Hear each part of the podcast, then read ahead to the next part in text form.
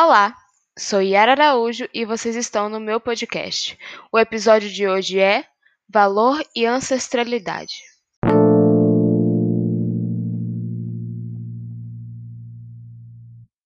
De onde você vem? Qual a história de sua família? Se você for uma pessoa branca, deve ser simples responder essa pergunta. Ah, minha família é italiana, alemã, portuguesa. Vieram para o Brasil no início do século passado e desde então moramos aqui. Carrego comigo o sobrenome com muito orgulho. Fiz questão de estudar um pouco da língua para me comunicar com os meus avós e aprender um pouco da história do país. E sonho em conhecer a Europa. Agora, se você é uma pessoa negra, aposto que passou uns bons segundos pensando e se deu conta de que não sabe de nada. Não carrega sobrenome, tampouco língua ou conhece a história. Sua família está aqui há muitos anos, mas nem sua avó sabe de onde vieram. Ah, deve ser da África, mas não pergunte que país. Ou talvez a sua avó seja índia e foi caçada no mato, por isso tem o cabelo preto escorrido assim. Mas é só isso, fim de papo, não se fala mais nisso. Talvez seja difícil compreender rapidamente a gravidade disso, mas veja bem, nós não temos história. Viemos de lugar nenhum e para lugar nenhum vamos. Nossos ancestrais não estão nos livros e nem conhecemos grandes nomes na escola. No máximo, sabe de uma figura ou outra mal trabalhada e nem desenvolvida. Isso é impactante na vida dos adultos que, quando crianças, não puderam passar por experiências que falassem sobre sua realidade, suas origens, sua vida. Em dimensão estética da educação, podemos conhecer muitas das histórias e muito da cultura de diversas regiões. Apesar de ser uma oportunidade tardia, ela continua sendo fundamental para nossa autoestima e desenvolvimento como pessoas ativas na sociedade. Nossa cultura não é apenas uma religião ou uma tragédia. São rituais, príncipes e princesas, reis e rainhas. Nossa história é baseada na ancestralidade, no respeito, na autonomia. Se recuse a acreditar que podemos ser resumidos em duas linhas num livro didático.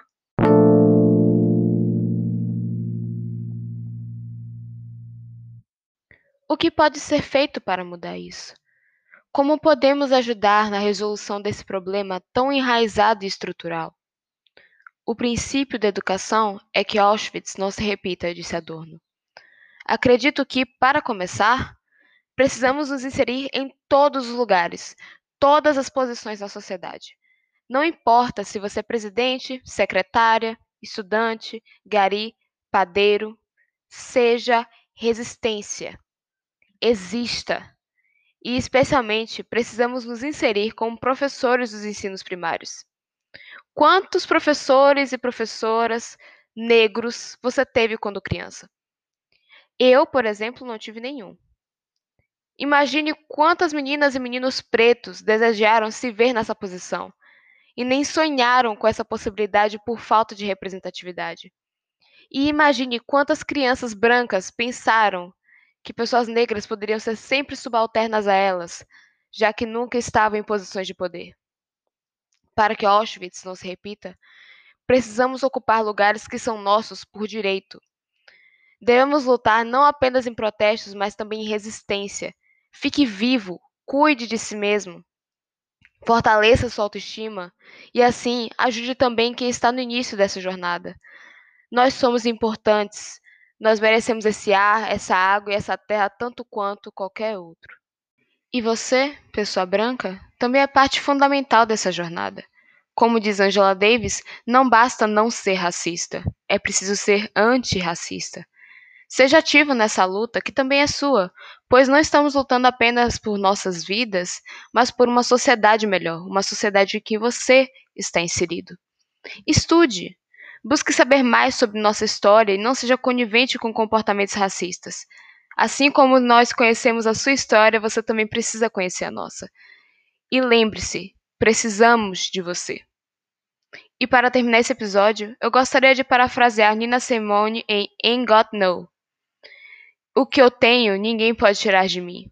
Tenho meu cabelo, tenho minha cabeça, tenho meu cérebro, tenho minhas orelhas, tenho meus olhos, tenho meu nariz, tenho minha boca, tenho a mim mesma. Eu tenho vida, eu tenho a liberdade.